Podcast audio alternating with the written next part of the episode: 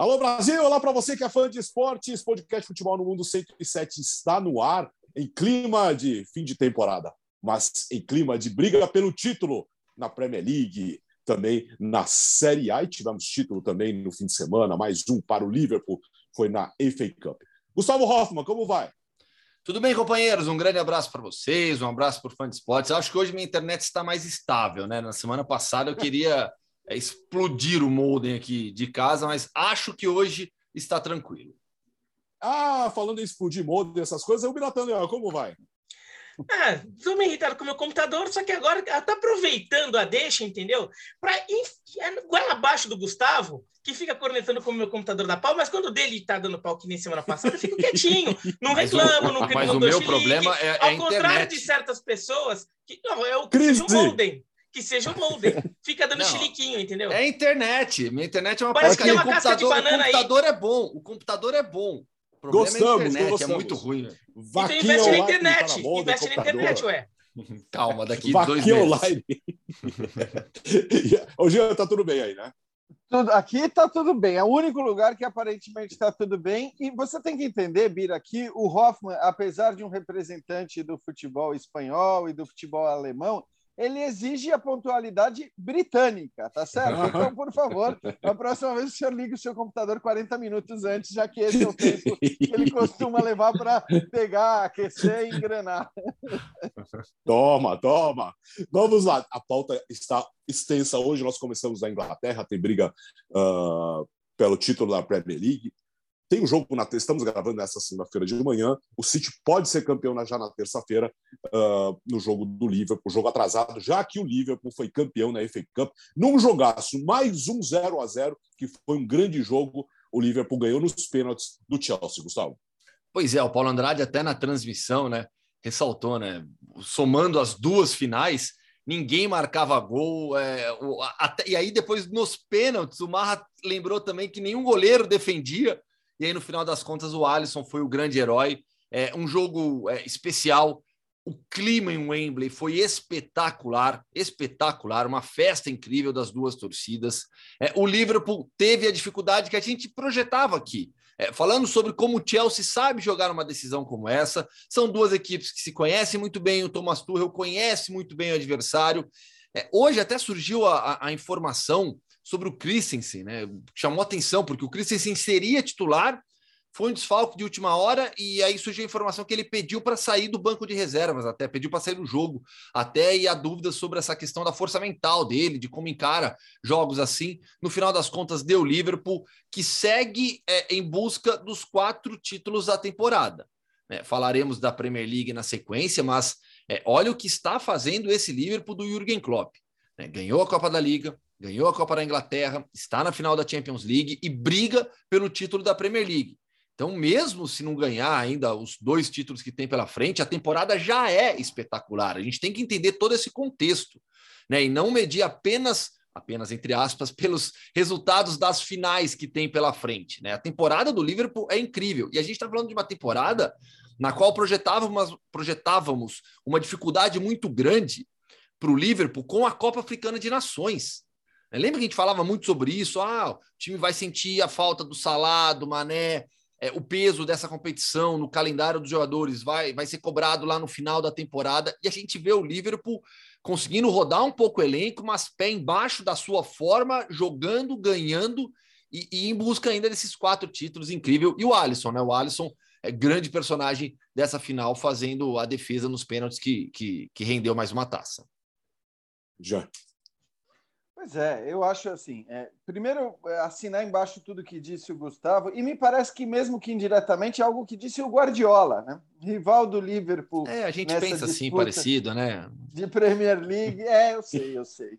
Aliás, todos nós pensamos como Guardiola, somos gênios, todos. Único, gênios. único brother, no caso Sister, do Guardiola é a Nathalie Gedra, só. Nossa. É, é verdade. Intimidade, intimidade, aquela coisa de ligar para tomar um, um pint ali numa sexta-feira, só Nathalie mesmo. Mas, de qualquer forma, é o seguinte: eu acho que, é, primeiro, olhar um pouco para o outro lado também, né? Porque se a, gente, se a gente avalia o que foram as duas decisões, talvez tenha sido até cruel com o Chelsea perder as duas decisões, né, da Copa da Liga e da FA Cup, porque a gente está falando de dois jogos equilibrados, de duas disputas muito iguais, não à toa duas disputas que foram para a decisão por pênaltis, embora os jogos pudessem ter sido 3 a 3 4 a 4 ambos foram 0 a 0 mas eu acho que também fica ali um, um, uma, um gosto amargo né, para o Chelsea por ter feito dois confrontos tão iguais contra uma equipe tão forte. Acho que é uma equipe que hoje é, a gente, de forma, acredito que unânime, avalia como a melhor equipe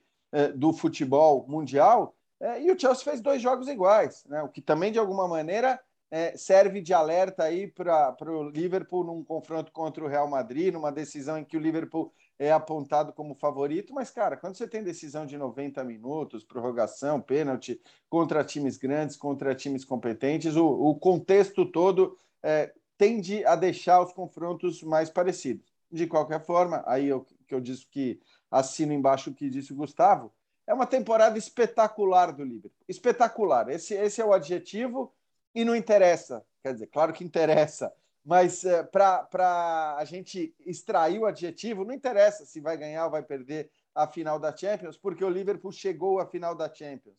É, não interessa se vai perder ou ganhar a Premier League, e é mais provável que perca, porque é um time que vai chegar, possivelmente, provavelmente, à última rodada, brigando pelo título, com uma campanha espetacular, assim como a do City, e é por isso que eu digo que o Guardiola falou mais ou menos a mesma coisa, né? Numa era e, e num, acho que até quando a gente fala do nosso trabalho, em que as pessoas buscam muitas justificativas para vitórias e derrotas. E às vezes não tem essa justificativa toda para você perder, que foi o que tentou é, se fazer em relação ao, ao City na Champions League, que irritou tanto o Guardiola, né? O tal do mental, o papo do mental, essas, essas máximas, esses chavões, esses clichês que nós, comentaristas esportivos, às vezes adoramos usar para justificar um resultado. Não tem, não tem essa de, de mental ou não mental, porque se o City tivesse grandes problemas eh, mentais em relação ao jogo, não teria saído daquela eliminação eh, da Champions fazendo o que fez na Premier League. Então, é, assim, todos os méritos para o Liverpool, independentemente do que aconteça daqui para frente, e muita atenção numa final contra o Real Madrid, não só porque é o Real Madrid, mas porque está claro que nesse tipo de jogo, e a gente viu nas finais né, da Copa da Liga e da FA Cup, o favoritismo conta muito pouco. É, sobre essa final da FA Cup, claro que é, é, no final das contas ela não mostrou, é, sobre esses temas, esses dois aspectos que eu vou falar, ela não mostrou nada novo, mas ela reforça, até porque ela coloca num jogo, num grande cenário, tudo isso. Do lado do Liverpool, essa temporada do Liverpool, independentemente de como terminar a Premier League e de como terminar a Champions League, ela tem que ser estudada. É, não, não estou falando necessariamente pelo público, mas pelo menos por gente que é especialista do futebol que quem é do meio tem que ser estudada. Um dia, de repente, alguém lá buscar fazer um livro. Eu não sei se estão fazendo também um daqueles, aquela série de documentários que fica acompanhando o dia a dia da temporada. Acho que não estão, mas se tiverem, vai ser ótimo. Porque o que o Liverpool está fazendo para conseguir manter essa intensidade toda, sem ter uma capacidade de rodar o elenco tão grande quanto outros times que já tentaram conquistar tudo de uma vez só, na mesma temporada, é, é, notável, é absurdo, assim como esse time do Liverpool consegue manter intensidade, concentração. É, quando, quando teve a Copa Africana, conseguiu. Não, não é que só que o Liverpool manteve o ritmo na Copa Africana, o Liverpool ainda é, ganhou terreno, porque ele estava mais atrás do Manchester City, e foi um momento que o Manchester City tropeçou mais que ele. Né? Então, tudo isso tem que ser estudado por quem é profissional do ramo depois, para entender como eles fizeram isso porque isso pode apontar caminhos sobre como grandes clubes é, podem ter que é, podem trabalhar para lidar com um calendário é, pesado e tentar conquistar tudo na mesma temporada, ou pelo menos brigar por tudo. Eu até acho que o Liverpool não vai levar a Premier League, mas chegar é, provavelmente a última rodada ainda com chance, né? Depende aí desse resultado do, do jogo que ficou atrasado, mas há uma boa chance do Liverpool chegar na última rodada com chance. E chegar na última rodada com chance tendo um concorrente com o aproveitamento que o Manchester City tem, é, é, é absurdo demais. É absurdo demais. Então, isso tem que ser estudado. O, o, Manchester City, por exemplo, não teve a Copa da Liga, né? Ele foi eliminado cedo da Copa da Liga. E, e bom, agora também não tem a final da Champions. Então, e tem um elenco assim, mais numeroso, digamos, para rodar. Do ponto de vista do Chelsea. Só, só um, ah. só um, um parênteses, Manda. Bira, porque tem que ser estudado tal, etc. Mas e a preocupação agora com o Salah, né, com o Van Dijk? Quer dizer, a gente não é, não está sendo de graça também, né? Esse entre aspas abuso na utilização de certos jogadores. E não estou dizendo que o Klopp está errado, mas estou dizendo que não tem mágica, não tem milagre, né? De fato, não está fácil, né? É, não, não tá fácil, não está fácil e, e, pode até custar caro. A gente, evidentemente, torce para que o Liverpool tenha o time completo inteiro para a final da Champions, pelo menos para a final da Champions. Mas assim, a, a conta ela está sendo cobrada também, né? Mas está sendo agora, né? O normal já seria ter, ter sido cobrada até mais cedo. É, agora está bem no final, é uma hora que realmente os jogadores são mais é, suscetíveis à lesão. Na temporada passada, por exemplo, o Liverpool teve vários problemas de lesão é, ao longo da temporada. Isso sabotou muito a temporada do Liverpool. Então, acho que é uma coisa é, é, notável do Liverpool. Do ponto de vista do Chelsea, é impressionante que quando o Chelsea tem esses jogos grandes, ele se mostra à altura desses jogos grandes. O, o Chelsea jogou quatro vezes com o Liverpool nessa temporada e não perdeu nenhuma. Também não ganhou nenhuma, empatou todas. É, mas é, mostra como o Chelsea consegue levar o seu nível. Se você considerar que o Chelsea tem um time né, por, é, daí eu não estou falando necessariamente de jogadores, porque o Thiago Silva não é nem um garoto, tá? Mas eu estou falando mais como conjunto, como eles juntos. Um time muito mais novo que os outros, que os outros dois, né? Que o, que o City e que o Liverpool. É, o trabalho é mais novo também. O, o Tuchel chegou no meio da temporada passada. Essa é a primeira temporada completa do, do, do, do, do Chelsea com o Tuchel. O, o Chelsea é, me passa a sensação tumultuada, de um time que... tumultuada pelo tumultuada envolvendo pelo, a saída do Abramovich. É, então, o Chelsea, para mim, parece um time que assim está no caminho de eventualmente chegar ao patamar de, de Chelsea e de, de City Liverpool, no, no sentido de conseguir fazer uma Premier League forte nesse ritmo pesado. Agora, a, leva tempo. O Klopp não montou esse time num, numa, numa temporada só. Mesmo o Guardiola não começou a arrancar esse nível de aproveitamento do Manchester City em uma temporada. Na primeira, inclusive, ele nem foi campeão. Então, é, mas o, o Chelsea, se os novos donos conseguirem fazer uma transição tranquila e, e, mantiverem a linha de trabalho que já existe lá, sem, por exemplo, perder tantos jogadores, sabendo contratar profissionais para é, planejar uma reposição, uma transição, o Chelsea me parece um time que realmente tem chance de, em mais uma ou duas temporadas, é, chegar nesse nível. Talvez a temporada que vem ainda seja uma de aproximação a, a, e, de adaptação por causa da mudança de, de sócios, de donos. Mas lá para frente, acho que é um time que tem condição sim. Esse, esse grupo é forte. Agora, na briga pelo título da Premier League, a situação é a seguinte: o City precisava é, de uma vitória e um empate para ser campeão. Empatou contra o West Ham, fletou com a derrota e quase virou o jogo. Uh, o Liverpool, que vai jogar nesta terça-feira contra o Southampton, teoricamente precisa vencer as duas, na última rodada contra o Wolverhampton. E o City pega o Aston Villa em casa. Se vencer, será campeão. Se empatar, vai a 91 pontos. E se o Liverpool vencer as duas, será campeão inglês. A decisão no próximo domingo, meio-dia, os dois jogos no mesmo horário. Exato, essa é a explicação mais simples, né? Tem até outras combinações, mas acho que essas são, são as explicações mais simples uh, para ser eh, mais simples ainda. O City depende apenas de uma vitória. Tá? Ganhou o Manchester City, acabou, esquece, não tem, não, não tem que se preocupar com mais nenhum resultado. Antes disso, se o Liverpool não ganhar, se o Liverpool perder, sabe, porque, porque se o Liverpool empatar, ele vai para 97 pontos, matematicamente ainda poderia chegar no Manchester City. Né? Por mais que na prática eh, já não daria pelo saldo de gols, mas matematicamente o campeonato não acabaria. Então, para o campeonato acabar, como o Jean já até falou, é, nessa terça-feira. Se o Liverpool perder para o Southampton, Manchester City é campeão. Se empatar ou vencer, vai para o final de semana e o City depende apenas de si, depende apenas de uma vitória diante do seu torcedor. A gente citou a Nathalie, o, Pep Guardiola, até na entrevista para a Nathalie depois do jogo, ressaltou muito isso, que é, e aí palavras dele, que é um privilégio poder decidir o título da Premier League no nosso estádio diante dos nossos torcedores precisando de uma vitória a responsabilidade é toda do City. E, e esse grupo já provou que sabe lidar com, com esse tipo de situação. O que aconteceu no Bernabeu foi uma daquelas noites mágicas do Bernabeu. Tem muito mais a ver com o Real Madrid do que com o City, de verdade. Cada vez mais eu tenho convicção sobre isso. tá? E então tá assim, é, é essa matemática.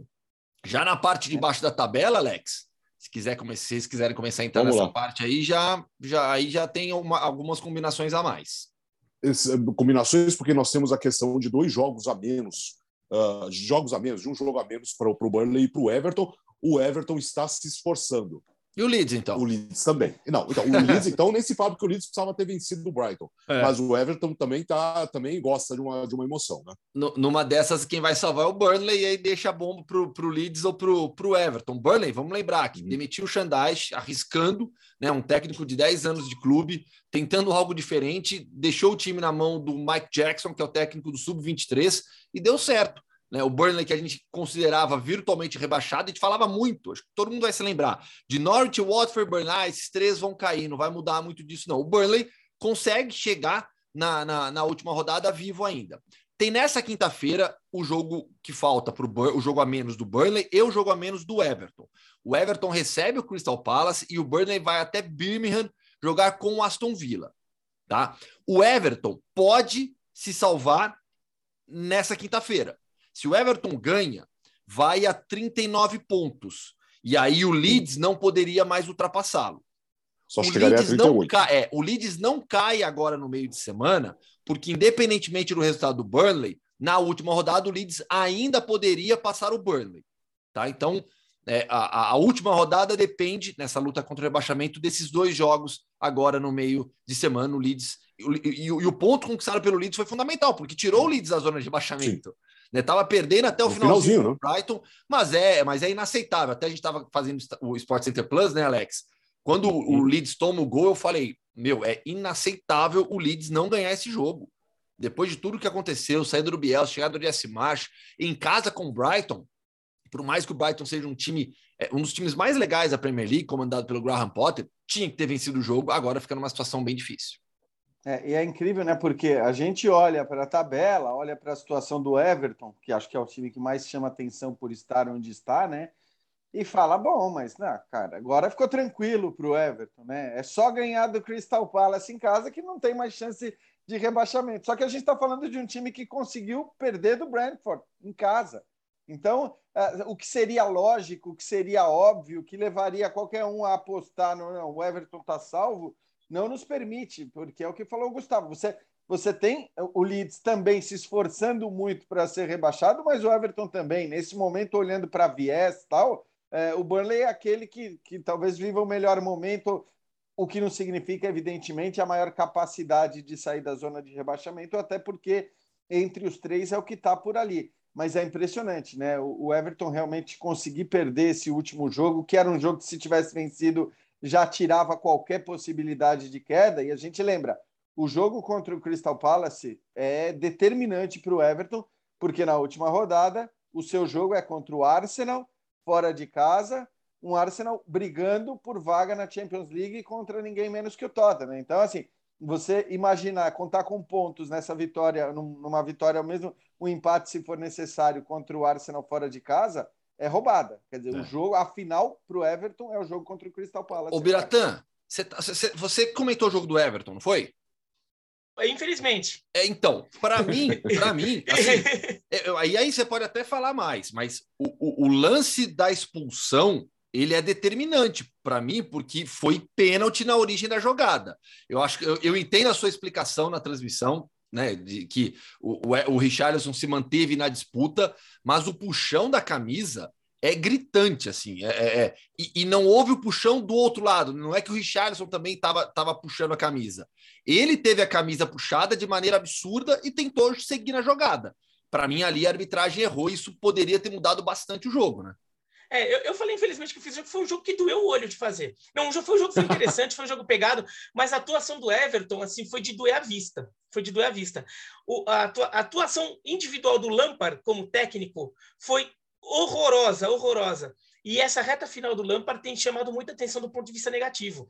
Porque na rodada anterior, quer dizer que na, no jogo adiado anterior, o Everton pegou o Watford em Londres, mas o Watford jogou com o time B. O, o Watford A já está rebaixadíssimo. Imagina o Watford B. O, o, e o Everton ficou jogando pelo empate. Se o Everton ganhasse aquele jogo, já estava fora agora. Já tinha escapado agora, porque o Leeds United não vai pegar ninguém no saldo de gols. O Leeds United tem um bilhão de gols negativos de saldo e não vai pegar ninguém. O Everton já teria escapado. Mas nesse jogo, a, a arbitragem achei confusa, achei é, a arbitragem complicada.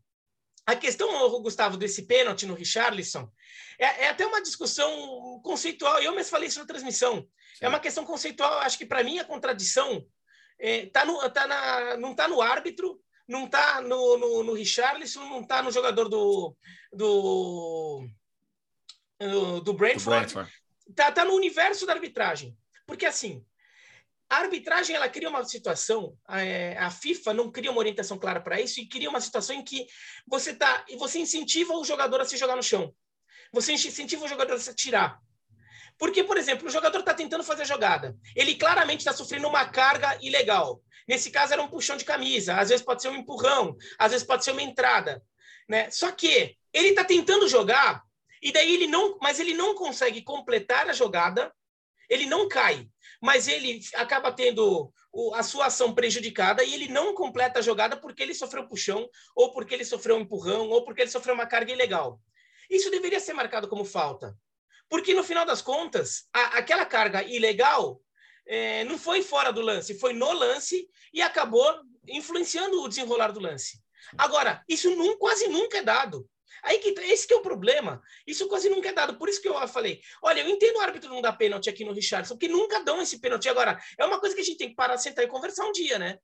Porque assim, tem, é, o, o Richardson claramente não completa a jogada porque ele está sendo puxado. E assim, foi aquele que fica assim a camisa, né? fica assim, a, a camisa fica toda esticada. A camisa não ficou. É, não foi uma pegadinha assim, né? Então, ele foi prejudicado. Agora a jogada continua. De qualquer maneira, o Everton errou demais ali. O Brent White não tinha por que fazer aquela falta como último homem, porque ele ainda tinha tempo, foi fora da área a falta, então ele tinha tempo ainda de tentar cercar o jogador para aparecer na cobertura. Se toma o gol também o Everton teria todo o tempo para chegar e fazer um segundo gol, terceiro gol, no 11 contra 11. O Everton estava bem melhor que o Brentford no jogo. Além disso, é, outra situação do Everton também. O pênalti no Richarlison do segundo gol do Everton, quando estavam a um, o Richarlison força uma passagem, o Sorensen do, do Brentford vai lá e com o braço segura, o impede a passagem do Richarlison, que ia ficar na cara do gol. Foi dentro da área e o Sorensen já tinha amarelo é plausível pensar que ele poderia ter recebido um segundo amarelo ali e ser expulso. E daí ficaríamos no segundo tempo indo com 10 contra 10, o que também faria diferença. Apesar de tudo isso, o Everton também não tinha que ter jogado como jogou. O, o, o Lampard, quando sai, o, terceiro, o, quando sai a expulsão, bota todo mundo muito lá atrás. O Everton fica jogando totalmente é, na sua área. E o Brentford só circulando, circulando, circulando mais hora menos hora a bola vai entrar. E daí o, o Brentford acabou empatando, depois o Everton faz a e o Brentford vira.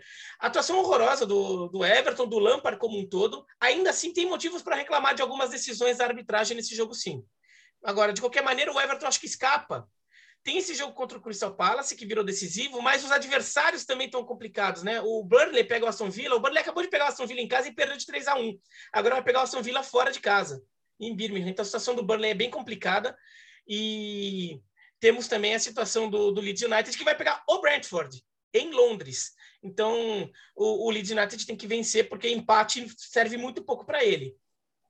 Bom, Premier League, domingo, meio-dia, a decisão você vai ver nos canais ESPN e Star Plus. Outra briga emocionante é no campeonato italiano. Hoje nós tivemos a vitória dificílima do Milan diante da Atalanta por 2 a 0. E depois, na sequência, já com match point, já com o Milan podendo ser campeão, a Inter, fora de casa, venceu o Cagliari por 3 a 1 A decisão será no próximo domingo também, com o Milan. Precisa, é, é, é a única combinação é, possível. O Milan precisa apenas. Uh, como, que é, como que é a combinação? Vamos empatar. lá, vamos lá. Se o Milan empatar, ele é campeão. Empatar, tá campeão por causa do critério de empate, que é o confronto direto. Então, para a Inter, precisa o Milan perder e a Inter vencer. É isso, né, Jean? Exatamente. É, enfim, ficou para a última rodada, como a gente imaginava que, que aconteceria. Então, a gente vai ter agora os jogos simultâneos de Milan e Inter, ao contrário do que aconteceu na penúltima rodada, né, em que o Milan vence a Atalanta e fica ali torcendo para a Inter tropeçar contra o Cagliari, mas a Inter foi muito superior ao Cagliari desde o princípio do jogo, mereceu vencer. Aliás, os dois mereceram vencer, né? O, o Milan faz uma reta final de campeonato italiano muito boa, muito boa mesmo. E não só porque venceu a Lazio, a Fiorentina, uh, o Verona e agora a Atalanta, mas por como venceu, por como mereceu vencer indiscutivelmente todos esses jogos, ainda que alguns deles né, com, com sofrimento. Talvez esse da Atalanta agora tenha sido aquele em que o Milan sofreu menos, porque fez 2 a 0, não saiu atrás, não precisou de gol no finalzinho. A gente lembra que contra a Lazio é, é um gol do Tonali nos acréscimos que faz o Milan vencer. Contra a Fiorentina é um gol do Rafael Leão depois dos 40 ou, ou 38 do segundo tempo que faz o Milan vencer. Contra o Verona, o Milan sai jogando atrás e vence. Mas o fato é que em todos esses jogos o Milan jogou bem mais do que seus adversários. Em todos esses jogos o Milan mereceu vencer, o que dá uma demonstração aí da força e também de como o time não se abala, né? Porque poderia ter se abalado. Nos três jogos anteriores ele poderia ter se abalado. É um Milan que vem realmente muito forte. Parece improvável que vá perder o último jogo para o Sassuolo fora de casa. Está uma loucura a busca de ingressos para essa partida. Evidentemente, a gente vai ter muito milanista ali no, no estádio. Então, olhando para o nível de dificuldade, e não é que pegar o Sassuolo fora de casa seja um, um, uma moleza, não é. Não é, e a gente já viu o time grande tropeçar ali, sofrer ali, mas aí a gente olha um pouco para o que o Milan fez nessas últimas rodadas. Pô, Atalanta, Lazio, Fiorentina, Verona menos, né, Bira? Mas assim, o Verona saiu na frente, sem zoar agora. O Verona é, teve saiu um susto, né? Teve, teve susto. susto. É, teve susto. Exatamente. Então, assim, parece improvável que o Milan eh, possa perder esse jogo e entregar de mãos beijadas o título para a Inter, o Scudetto para a Inter, que joga em casa contra uma Sampdoria, diga-se, salva pela própria Inter, que ao vencer o Cagliari é, tirou qualquer possibilidade de rebaixamento da Sampdoria. Então, a Sampdoria que cumpre tabela, é, então a Inter deve vencer esse jogo no San Siro e vai ficar ali de olho no que acontece no jogo do Milan mas parece que depois de 11 anos, o, o grande momento, o momento tão sonhado por toda uma geração de milanistas está chegando. Ó, oh, Biratã, 11 é o número cabalístico dessa temporada na Itália. Sabe por quê? Há 11 anos a Juventus não ficava uma temporada inteira sem título. Há 11 anos a Inter não ganhava a Copa Itália. E se o Milan colaborar, há 11 anos o Milan não era campeão italiano. Bom, e daí se você pegar 11 vezes 2 dá 22, e há 22 anos, a Lazio foi campeã italiana porque na última rodada a Juventus só precisava empatar com o Perugia e perdeu. É, não, mas assim. Olha o Mira gerando. Ah, é, é, é. Não, o Gustavo veio com as brincadeiras e só tem uma aí. É, e naquela temporada o, Ver, o Verona foi nono colocado, que é a posição atual do Verona, né? Então, o, mas agora falando sério, brincadeiras à parte, é, é, é, o Milan está jogando com uma autoridade que a gente nem imaginava que o Milan fosse capaz de jogar. A gente até viu o Milan é, disparando na frente, o Milan e o Napoli disparando na frente nas primeiras rodadas do campeonato, depois o Milan perde terreno, a Inter, a Inter chega, chega a assumir a liderança, Milan recupera. Agora, para uma reta final, o Milan está ganhando jogos, os jogos que tem ganhado da forma que tem ganhado, mostra que esse time é mais forte talvez do que a gente imaginasse. A gente até imaginava o Milan, ah, tá ganhando título, de repente, pô, resiste tudo, mas tá mostrando um nível de maturidade do time que a gente não imaginava que esse time tivesse já neste momento.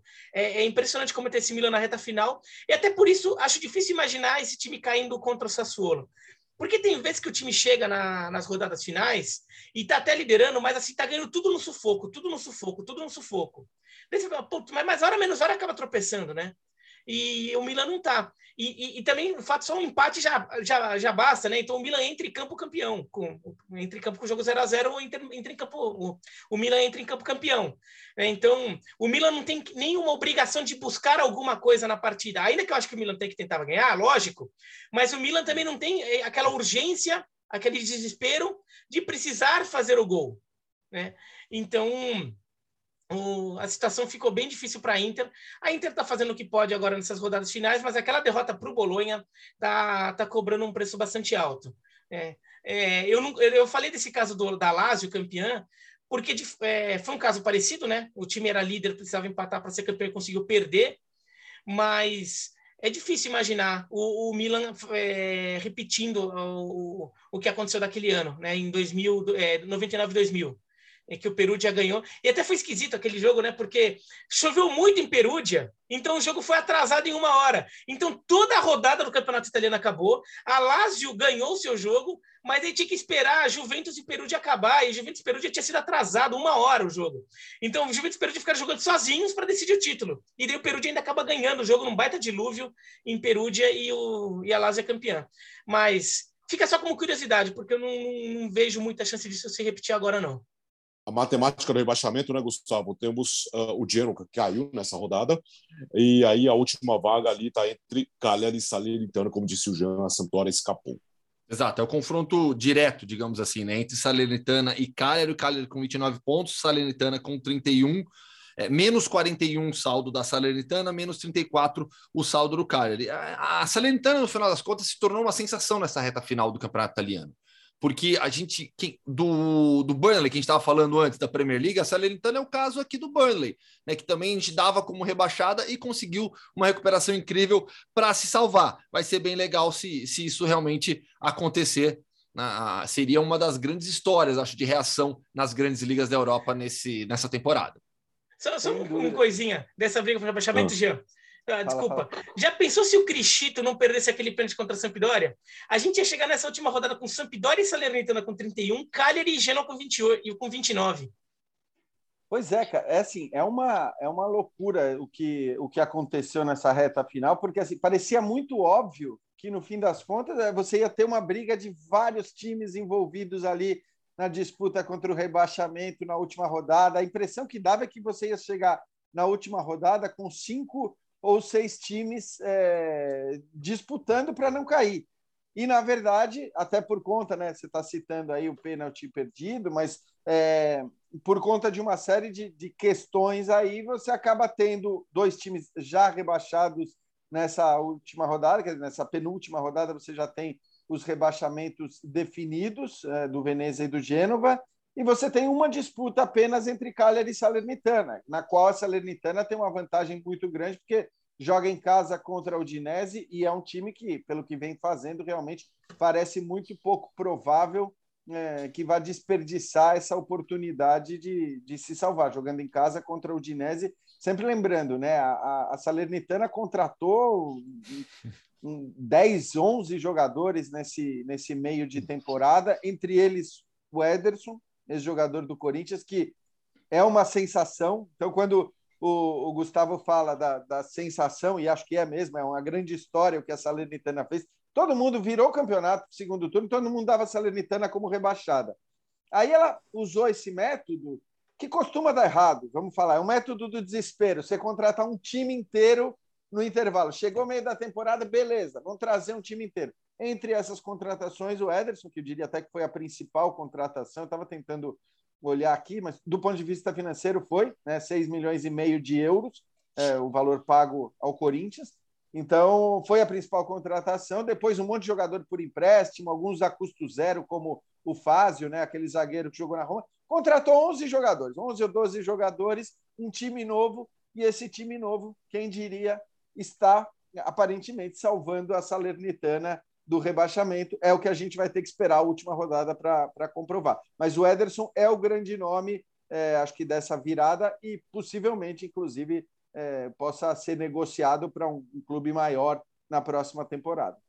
Domingo, uma da tarde, a rodada para decidir o campeonato italiano. E o Leonardo Bertozzi apareceu aqui no podcast Futebol no Mundo, está em Turim comemorando a vitória da Ucrânia na Eurovision e traz as manchetes, os destaques dos jornais italianos desta segunda-feira. Fala, Léo! Fala pessoal, últimos dias aqui em Turim, último dia aqui em Turim, não vejo a hora de reencontrar os amigos. Foi uma super semana por aqui, a cidade agora mais calma depois de uma semana agitada aqui com o Eurovision. Vitória da Ucrânia, como imaginado, muito emocionante, momento muito especial aqui no Palau Pitur né, em que a Europa deu uma grande demonstração de solidariedade aos ucranianos, mas também de, de respeito a uma música que ganhou um significado muito maior. Né? Stefania ela nasce como uma homenagem à mãe do vocalista, autor da música, mas em tempos como os tempos que a gente vive, ela extrapola, ela passa a ser um significado por todas as mães da Ucrânia, pela pátria entendida como mãe também. Uh, enfim, foi muito bonito e foi um grande show, né? Tivemos Reino Unido e Espanha com resultados históricos que não alcançavam desde o século passado. Uh, Reino Unido como o mais votado pelos júris, né? A, votação é uma mistura aí de voto popular por telefone, SMS, enfim, internet. E, e a Ucrânia acabou atropelando nessa, nessa votação. Mas foi um grande show e vamos ver onde vai ser ano que vem, claro, ao desafio.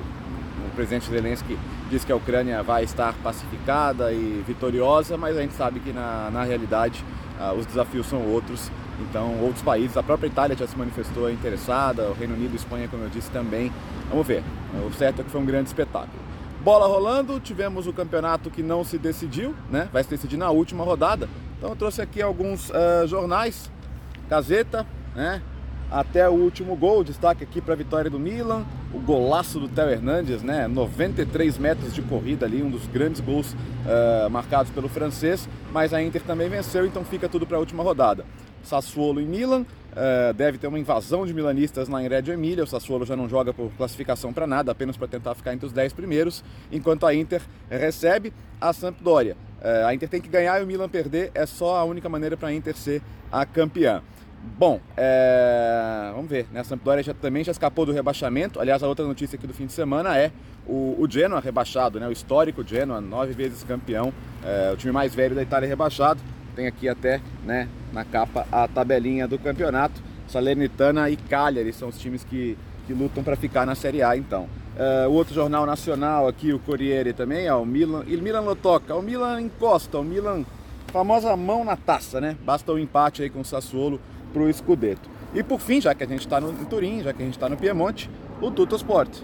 Folha de Juve, vontade de Juventus, Pogba e Delite. É, Trata-se a renovação do zagueiro holandês e, claro, a possível volta do craque francês, que está em final de contrato com o Manchester United, não vai ficar. Semana passada eu falei para vocês aqui de interesse no Di Maria, então esses jogadores estão em final de contrato com seus clubes e são jogadores de um nível internacional. É, a Juventus está de olho, está muito interessada aí. Tem uma brasileira que é muito importante nisso, a Rafaela Pimenta, advogada que uh, herdou a administração dos negócios do Mino Raiola, o, o empresário recentemente falecido, e, é ele quem, e era ele quem cuidava, agora ela cuida dos interesses do Pogba, do Delite e de vários outros jogadores, Ibrahimovic, por exemplo, para citar um. Enfim, é isso, me despeço daqui de Turim, encontro os amigos em breve, quinta-feira tem mais uma edição do podcast Futebol no Mundo. Valeu, grande abraço. Valeu, Léo, você volta quinta-feira, agora já em clima de você viu, não? Um pouco de ressaca do, do Eurovision de, uh, depois da cobertura dele. Ele, né? ele, na, o Bertozzi na... tirou foto com todos os artistas do Eurovision. Todos. Impressionante. Todos. Coisa de maluco, meu. Vamos dizer que ele tietou todos. Se divertiu lá em Turim. Agora vamos para a Alemanha, Gustavo. Praticamente, o campeonato acabou, mas não está tudo decidido, né? É, o campeonato acabou, mas não. Basicamente é isso. Por quê? Bom, primeiro a luta contra o rebaixamento. Né? Foi uma última rodada espetacular nessa luta contra o rebaixamento, que, que envolvia Stuttgart e Hertha. O Hertha abriu o placar contra o Borussia Dortmund, todos os jogos aconteceram ao mesmo tempo. O, o, o, o, o Hertha abriu o placar contra o Borussia Dortmund fora de casa e tomou a virada na despedida do Haaland, com gols do Haaland e do Mukoko, que pode ser o futuro é, do, do, do, Borussia Dortmund. Né? Tem, tem, uma, tem uma simbologia muito grande ali ainda. O Haaland até foi substituído nos acréscimos. Entrou o Renier, Renier que realmente não deu certo no Borussia Dortmund, foi pouquíssimo aproveitado. Dortmund que para a próxima temporada já conta também com Karim Adeyemi, atacante alemão, um dos entre os jogadores jovens do futebol alemão, é um dos de maior potencial vem do Red Bull Salzburg para ser uma opção no ataque. Então, ganhou o Borussia Dortmund de virada. Só que o Stuttgart empatava até 47 minutos do segundo tempo com Colônia. E aí o Ataru Endo, jogador japonês, marca um gol aos 47 minutos do segundo tempo, garantindo a permanência do Stuttgart na Bundesliga e deixando Colônia numa situação cruel, como diria Januário de Oliveira. Por quê? Como que funciona na Alemanha? Os quatro primeiros colocados vão para a Champions League. A final da Copa da Alemanha, com transmissão dos canais ESPN e do Star Plus, acontece no próximo sábado, Freiburg e RB Leipzig. Daí sai um, uma vaga para a fase de grupos da Europa League. Só que esses dois times já estão em zona de classificação continental. O Freiburg ficou com o sexto lugar, o Union Berlin foi o quinto, o RB Leipzig é o, foi o quarto, e aí acima Leverkusen, Dortmund e Bayern. Então o Leipzig já está na Champions League e o Freiburg já está na Europa League por conta dessa posição continental que ambos já possuem. Assim, o sétimo colocado vai para a Conference League, que hoje é o Colônia, com 52 pontos. É... E agora o que, que vai acontecer? O Eintracht Frankfurt terminou na 11 posição. Joga nessa quarta a final da Europa League com o Rangers.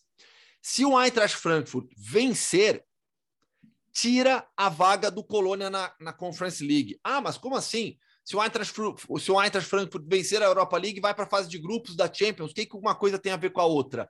Limite de vagas por país nos torneios continentais. E aí sobra na, na no nível ali de baixo para cima, sobra para Conference League. Algo similar, a gente nem, acabou nem falando sobre isso, né, Gia? Pode acontecer na Itália, mas aí sem, sem essa crueldade, porque se a Roma ganhar a Conference League e terminar na sétima posição, a Itália fica sem representante na Conference League, porque a Roma iria para a fase de grupos da Europa League. Na Alemanha, como o Frankfurt ficou fora da zona de classificação continental, a crueldade está aí para acontecer. É, o, o, Gustavo, é. só para fazer o parênteses, porque a crueldade pode, é, e tem boa chance até de acontecer, porque a Roma tem boa chance de ficar em oitavo, né? A Roma tem um jogo a mais nesse momento que a gente está gravando o podcast em relação a, a algumas equipes, a Lazio, por exemplo, é, a própria Fiorentina. Então, a, ela pode até terminar em oitavo, e aí vai acontecer a mesma crueldade, mesma porque quem ficar em sétimo, de repente, no campeonato italiano, vai perder a sua vaga continental se a Roma ficar em oitavo e, e for a campeã da Conference League. E, e lembra, isso aconteceu na temporada passada, é que não teve muitas vítimas. Porque o Villarreal se classifica para. Ele ganha a Liga Europa, então ele se classifica para a Champions League. Então ele tirou a vaga espanhola da Conference League. Mas o time classificado, o time espanhol classificado para a Conference League era o próprio Villarreal. Exato, uhum. exato. Então, assim, ele tirou a vaga, ele tirou a vaga dele que é o próprio. Então, pode claro, acontecer com a Roma, né? No final das contas, foi, foi, foi, foi um crime sem vítima. Ele me deu uma vaga maior. Isso, ele só é. fez um upgrade da Subiu o nível. Vaga. É, exatamente. É, pagou, pagou ali na companhia aérea o upgrade e subiu para a classe executiva. É.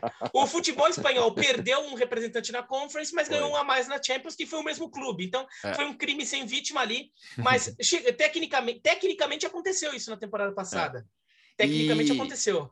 E aí, Alex, já para encerrar, passando a bola já de Bundesliga, playoff de rebaixamento vai ser espetacular. Né? Hertha Berlim. Ah, Hertha e Hamburgo. Né? É, o Hamburgo confirmou a, a, a sua vaga, confirmou o terceiro lugar da segunda divisão alemã, vai jogar contra o Hertha Berlim, dois jogos valendo a permanência na primeira divisão alemã. O Hertha, engraçado, né? O, Hertha, o próprio o Hamburgo é um time é, importante, grande da Alemanha, de uma cidade muito forte economicamente, mas que caiu para a segunda divisão e não conseguiu voltar. O Schalke bateu e voltou. O Hamburgo está tentando ainda, um clube com uma enorme tradição, com dinheiro, com capacidade de investimento. O Hertha, nesses últimos anos, teve, teve uma injeção financeira muito grande, contratou jogadores, chegou até até o Klinsmann como treinador, mas é impressionante como ter dinheiro apenas não basta. Você precisa ter competência para administrá-lo. E o Hertha Berlim é um bom exemplo disso. O Stuttgart é outro clube que também tá, tá agora agora conseguiu se manter, né? Mas também está numa situação bem bem complicada. Vamos ver se para a próxima temporada volta mais forte. Não, olha o tamanho desse jogo, né? São os times mais populares das duas maiores cidades da Alemanha. Exato. Berlim é a maior cidade da Alemanha, Hamburgo é maior que, que Munique. Como, como o Bayern é muito poderoso, a gente às vezes imagina Munique maior, Hamburgo é maior que Munique, a cidade. Então, é, Hamburgo é um, grande porto. Então, são os dois times mais populares das duas maiores cidades da Alemanha. É muita gente envolvida ali emocionalmente nesse jogo. O Schalke já tinha subido na segunda divisão. O Werder Bremen também subiu, né? Então, na, na Alemanha é legal que subiram duas camisas fortes. O Werder Bremen ficou só um ano, né? Bateu e voltou com isso, só vai ter duas temporadas na história da Bundesliga que o Werder Bremen não jogou. Ele fica empatado com o Bayern de Munique, como os times que mais jogaram na história da Bundesliga. Repescagem extremamente equilibrada, porque normalmente o terceiro da segunda divisão não sobe, né? É, eu, eu, o penúltimo que fica, né? Eu não gosto desse formato.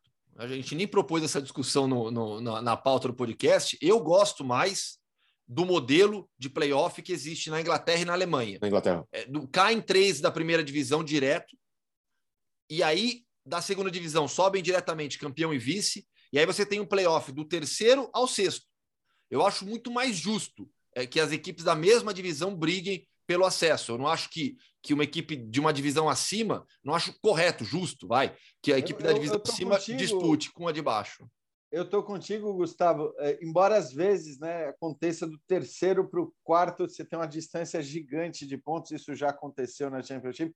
Aí o justo nem é o termo aplicável, mas tudo bem, você não tem né, como saber qual vai ser. Porque é aquilo, você joga um campeonato por pontos corridos considerável, né, de, contra os mesmos adversários, e nesse caso da Alemanha não é isso, né? Você está pegando um que jogou a primeira divisão, que jogou a segunda, e eles fazem ali um. Eu, eu, vejo uma lógica conceitualmente, mas eu te entendo como, como preferência de modelo, o modelo da Championship. É. Isso, eu, só, eu concordo com o Gustavo também, porque às vezes até um time, um terceiro colocado embalado, tende a ter uma força interessante mental assim do momento em relação ao antepenúltimo que, que, que, mas mal das pernas, no final, né? mas no final das contas o time da primeira divisão ele tem um elenco muito melhor ele teve capacidade de montar um grupo muito mais qualificado para disputar a sua temporada porque foi uma temporada de primeira divisão e por isso normalmente ele acaba é, ficando uh, bom nos próximos programas falaremos da situação do do Lewandowski, reformulação do Dortmund, tem muita coisa ainda na Alemanha que vai rolar. Direto para a Espanha agora. O Lewandowski disse depois do jogo, né? Que, que talvez tenha sido o último, último dele com a camisa do Bayern. Pauta para os próximos programas. Direto para a Espanha agora, uh, vem aí a última rodada no final de semana, tem briga pela Conference e também a situação do rebaixamento, Gustavo. Vamos lá, vamos explicar então para o fã de esportes rapidinho para entender. Real Madrid, Barcelona, Atlético de Madrid, Sevilha classificados para a Champions League. Betis e Real Sociedad classificados para a Europa League. O Sevilha tem vantagem no confronto direto né, com, com o Betis. Vila Real, sétimo colocado, 56 pontos. Atlético Bilbao, oitavo colocado, 55 pontos.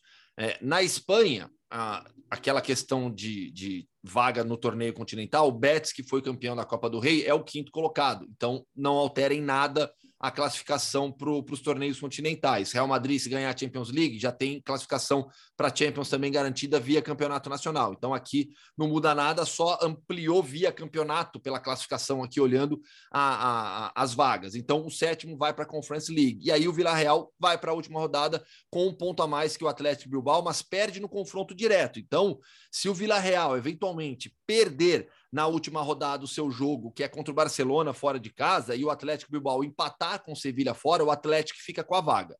Tá? Essa, esse é o único detalhezinho. Porque fora isso é pontuação. Né? Se o Villarreal ganhar, está classificado. Se o Atlético Bilbao vencer e o, e o Villarreal empatar, o Atlético passa na tabela. Se eles igualarem em pontos, o Atlético Bilbao do Marcelino Garcia Toral tem vantagem no confronto direto. Além disso, luta contra o rebaixamento. Alavés e Levante caíram. Levante, que tinha caído na rodada anterior, rebaixou o Alavés nessa. E aí, Cádiz, 36 pontos. Hoje é o, hoje é o 18. Maiorca, 36. Ganha no confronto direto do Cádiz. Está na primeira posição acima do rebaixamento. E o Granada, com 37. São os três times que ainda correm risco de queda. A rodada a última rodada de La Liga ela começa na sexta-feira, puxaram é, o jogo do Real Madrid para sexta-feira por conta da final da Champions League, Real Madrid e Betis, tem também o Raio Valecano e Levante, os dois jogos acontecendo em Madrid, né? um no Santiago Bernabéu, mais ao norte da cidade, o outro em Vallecas, lá ao sul. No sábado tem Valência e Celta e o Celta, e aí no domingo, Elche Retafe, Granada e Espanhol, Osasuna e Maiorca, Alavés e Cádiz, Barça e Vila Real, Real Sociedad e Atlético de Madrid, Sevilha e Atlético Bilbao. Atlético de Madrid já se despedindo também do, do Luiz Soares, super emocionado ao final do jogo, com a família no campo, chorando, porque não, não vai continuar no Atlético na, na próxima temporada. E surgiu uma história de Aston Villa já, hein? Nossa, já pensou? Seria... O, é, Gerrard pegou, já pegou o Gerrard já pegou o Coutinho, agora pega o, o Soares, todo mundo que jogou com ele no Liverpool. Ah, seria, seria, seria um grande barato, né? Bom, então na, na Espanha ficamos assim, tudo resolvido. E no final das contas, né, Jean? Real Madrid, Barcelona e Atlético de Madrid, os três na Champions League. Né? É como eu sempre disse. Depois de né? tudo. Andou, andou, andou, surpresas, decepção. Poxa, mas o Barcelona, que início terrível, caramba, mas o Atlético de Madrid contratou bons jogadores, né? Para tudo bem, não foi campeão, não, mas no fim das contas, é, nenhuma novidade em relação aos três primeiros colocados. É, e até mesmo na disputa por essa quarta vaga, né, com os dois times de Sevilha, que aliás é, tem ali eu estava vendo, né, nos critérios, claro, você tem três pontos a mais para o Sevilha e mesmo que o Betis né, vencesse na última rodada, você tem o saldo de gols, mas o que conta ali é o confronto, confronto direto, direto é. né?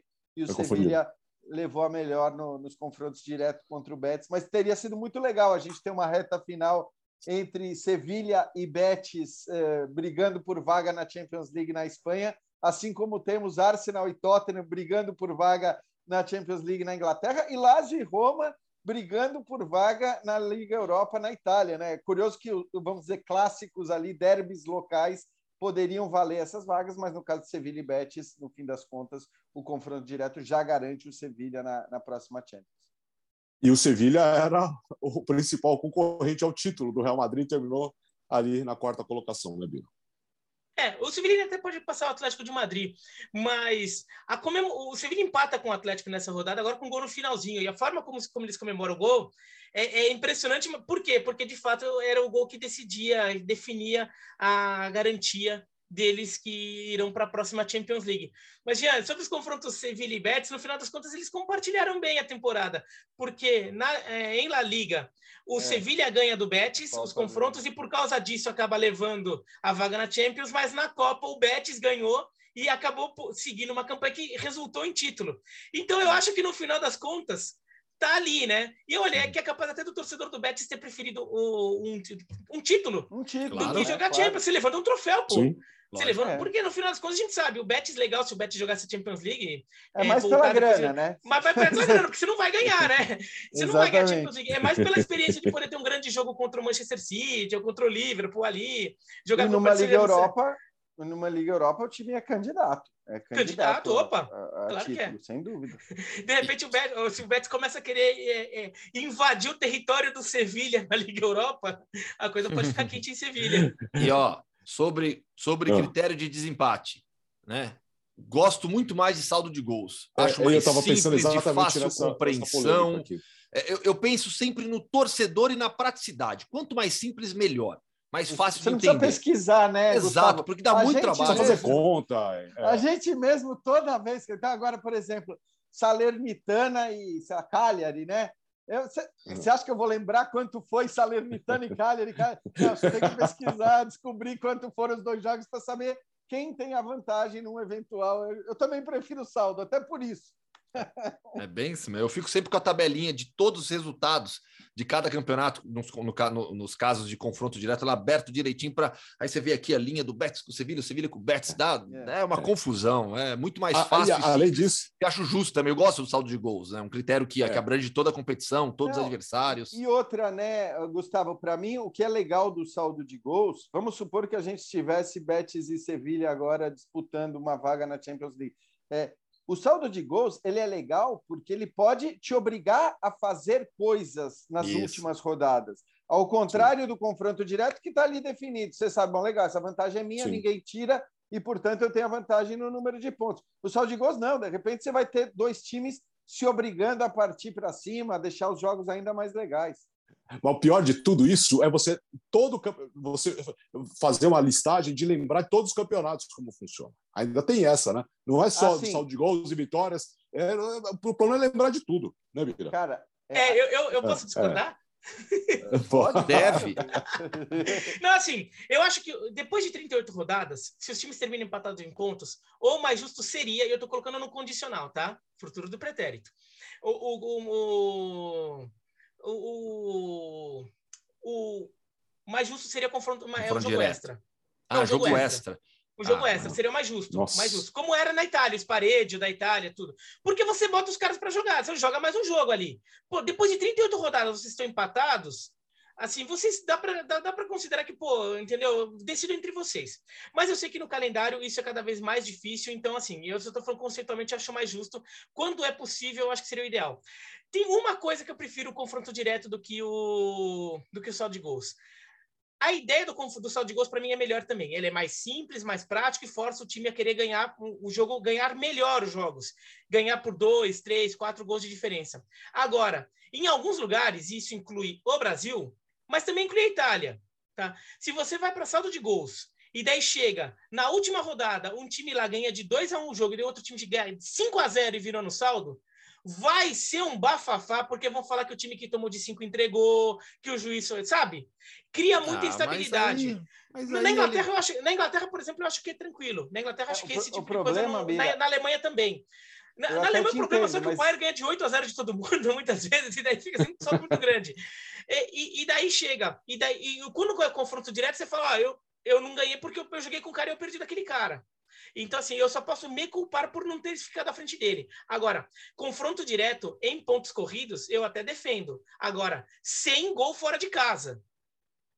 Ah, eu, então, até, porque... eu até gosto do gol fora de casa. Eu até gosto do gol fora de casa em mata-mata. Agora, gol fora de casa em confronto direto de pontos corridos, para mim é nada a ver.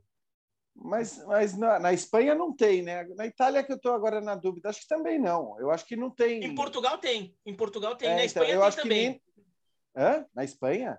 Acho que, acho que o confronto direto do, do Campeonato Espanhol conta também os gols fora de casa se for tipo um 2x1 e 1x0.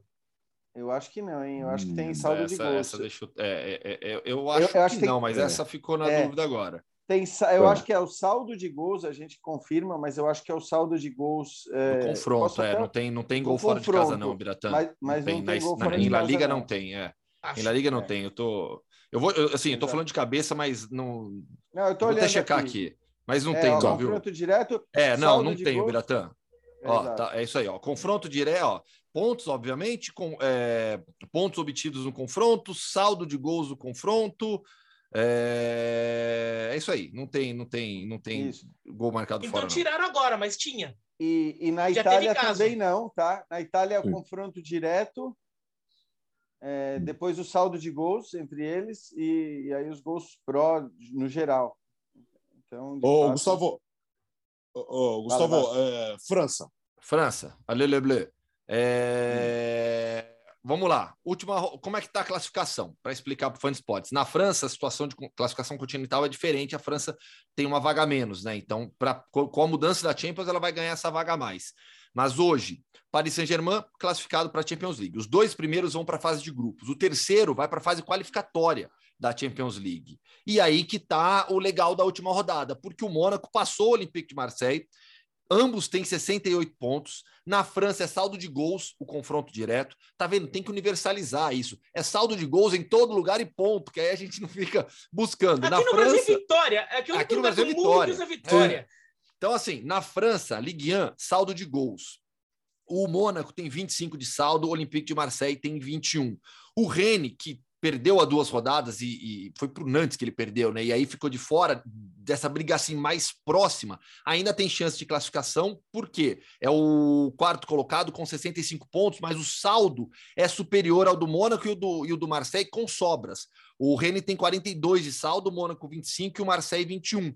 Então essas três equipes brigam pela classificação, pelo vice-campeonato francês ainda. O Mônaco vem com nove vitórias seguidas, é a equipe mais quente desse momento nas cinco grandes ligas europeias. Como que é a última rodada nessa briga por Champions League? É, o Mônaco joga fora de casa com o Lan. O Marseille recebe o Strasbourg, eu vou falar do Strasbourg já, porque está em briga por torneio, torneio continental ainda. E o Rennes, cadê o jogo do Rennes? O Rennes joga contra o Lille. É o Lille fora de casa. O Strasbourg é o quinto colocado que vai para a Conference League. O quarto colocado da Ligue 1 vai para a Europa League. Então o Rennes está nessa disputa ainda por, por Europa League, mas se perder e o Strasbourg ganhar, o Strasbourg entra na Europa League e o, e o Rennes vai para a Conference League. Então, assim, na França, o PSG ganhou faz tempo, só que as brigas por tor torneios continentais é totalmente abertas ainda. Isso vai ser bem bacana. Na é, zona de Gustavo, rebaixamento. Vai lá, Gustavo, não, tá. não, o Lans também tem ainda a chance de Conference League. Também, também, porque ele tem 61 então, pontos, é isso aí. É, então isso também é confronto direto, é confronto entre dois times, o, aqui, o Lans e Mônaco. Então, assim, você vê como, como uma coisa assim, o Mônaco. Tá ah, tá e bem... o Nice, óbvio, né, o Beratan? O Nice está entre o Lan e o Estrasburgo com 63 pontos. E o detalhe: o Nice perdeu um ponto no campeonato pela confusão do jogo com o Olympique de Marseille. Era para o Nice, pelos pontos conquistados em campo, estar agora na quinta posição à frente do Estrasburgo, mas perdeu um ponto na tabela e aí ficou nessa, nessa disputa. Então é isso aí, Bratan. Nice e Lan também, lógico, na briga por Conference League. É, então você vê como são jogos ali de, de times com interesses, né? Então, Marseille, Estrasburgo, Monaco e Lens são jogos em que os dois times brigam por competições europeias. Alguns já até garantido, mas tem que brigar por qual para qual competição é. que eles vão. Rebaixamento agora, Alex, rapidinho. Metz, na França, os dois últimos caem, o antepenúltimo faz playoff com a equipe da segunda divisão. O Metz tem 31 pontos, saldo de menos 29. O Saint Etienne 31, saldo de menos 35. E o Bordeaux ainda não caiu, mas está numa situação bem complicada, porque o saldo é de menos 41, com três pontos a menos que Nossa. San Etienne e Metz. E, e que temporada desastrosa pode ser para o San Etienne. Ver o Paris Saint-Germain igualar o seu recorde e ainda cair para a segunda divisão. Quais que são os jogos desses três times?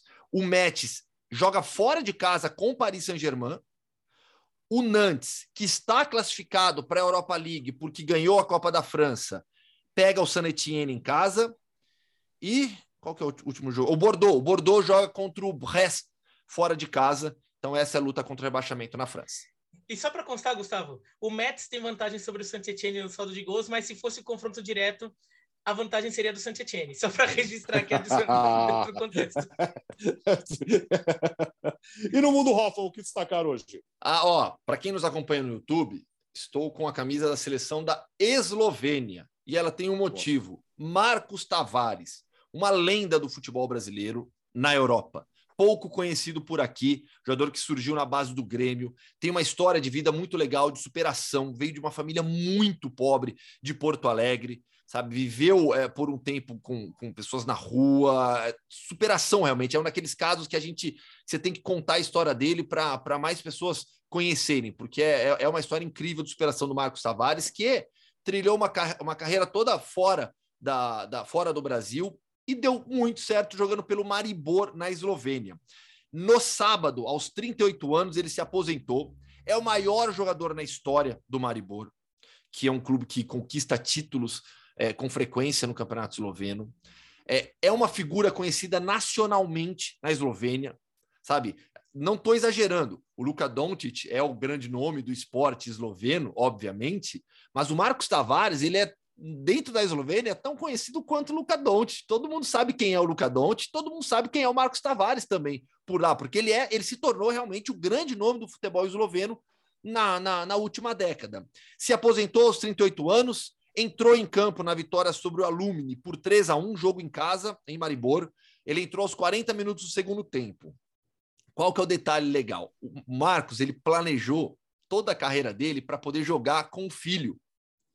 O filho estreou nesse jogo, entrando cinco minutos depois, aos 45 do segundo tempo. O filho também se chama Marcos, também, obviamente, leva o sobrenome Tavares. Então foram dois Marcos Tavares em campo. O filho, aos 17 anos, estreou com a camisa do Maribor e o Marcos, pai, pôde realizar o sonho de jogar ao lado do filho alguns minutos, se aposentou oficialmente e agora ele passa a ser diretor esportivo do Maribor, já com contrato certo, e a arquibancada principal do estádio do Maribor leva o seu nome, Tribuna Marcos Tavares. Então a gente está sempre acostumado a falar das grandes ligas, dos brasileiros que fazem sucesso nas grandes ligas. É, poucos jogadores têm a importância que o Marcos Tavares tem para um clube de futebol. Sabe, quando a gente, a gente até gravou uma já falou uma vez sobre isso na época do Corujão, né, sobre brasileiros que são os maiores nomes da história dos seus clubes na Europa. Pouquíssimos são. A gente vai falar do Alex no Fenerbahçe, sabe? O Marcos Tavares faz parte desse grupo, uma lenda realmente brasileira do futebol é, esloveno, no futebol do leste europeu, merece todos os aplausos. É, então marque de conversar com ele no, ah, eu falei com ele, falei com ele, falei com ele. Pai filho, bota domingo. pai Eu vou fazer, eu vou fazer uma, vou fazer um material bem especial com o Marcos ainda, para TV também, porque merece, merece, porque essas histórias precisam ser contadas, sabe? É isso, isso que é muito legal. É isso, terminou o podcast Futebol no Mundo, episódio 107. Nós voltamos na quinta-feira com a conta final, com o campeão da Liga Europa e a conta final para a rodada do fim de semana que vem aí para terminar a temporada uh, 2021-2022. Valeu, Jean. Valeu, valeu. Um abraço, companheiros. Tchau, Bira. Tchau. E olha, esse meio de semana tem muita decisãozinha ali, no, sobretudo na Premier League, muita coisa para acontecer. E ainda tem o playoff da Championship, tem muita coisa para a gente falar na quinta-feira. Valeu, Gustavo. Valeu. E no próximo sábado, a gente fala na quinta, mas tem playoff, a final da League One, Sunderland e Wycombe. Vai ser bem bacana. É aquele período que tem muitas decisões legais em Wembley. É isso, meus amigos. Boa semana para todo mundo e a gente se encontra na quinta-feira, o podcast Futebol no Mundo, mais uma vez para você. Valeu. Tchau.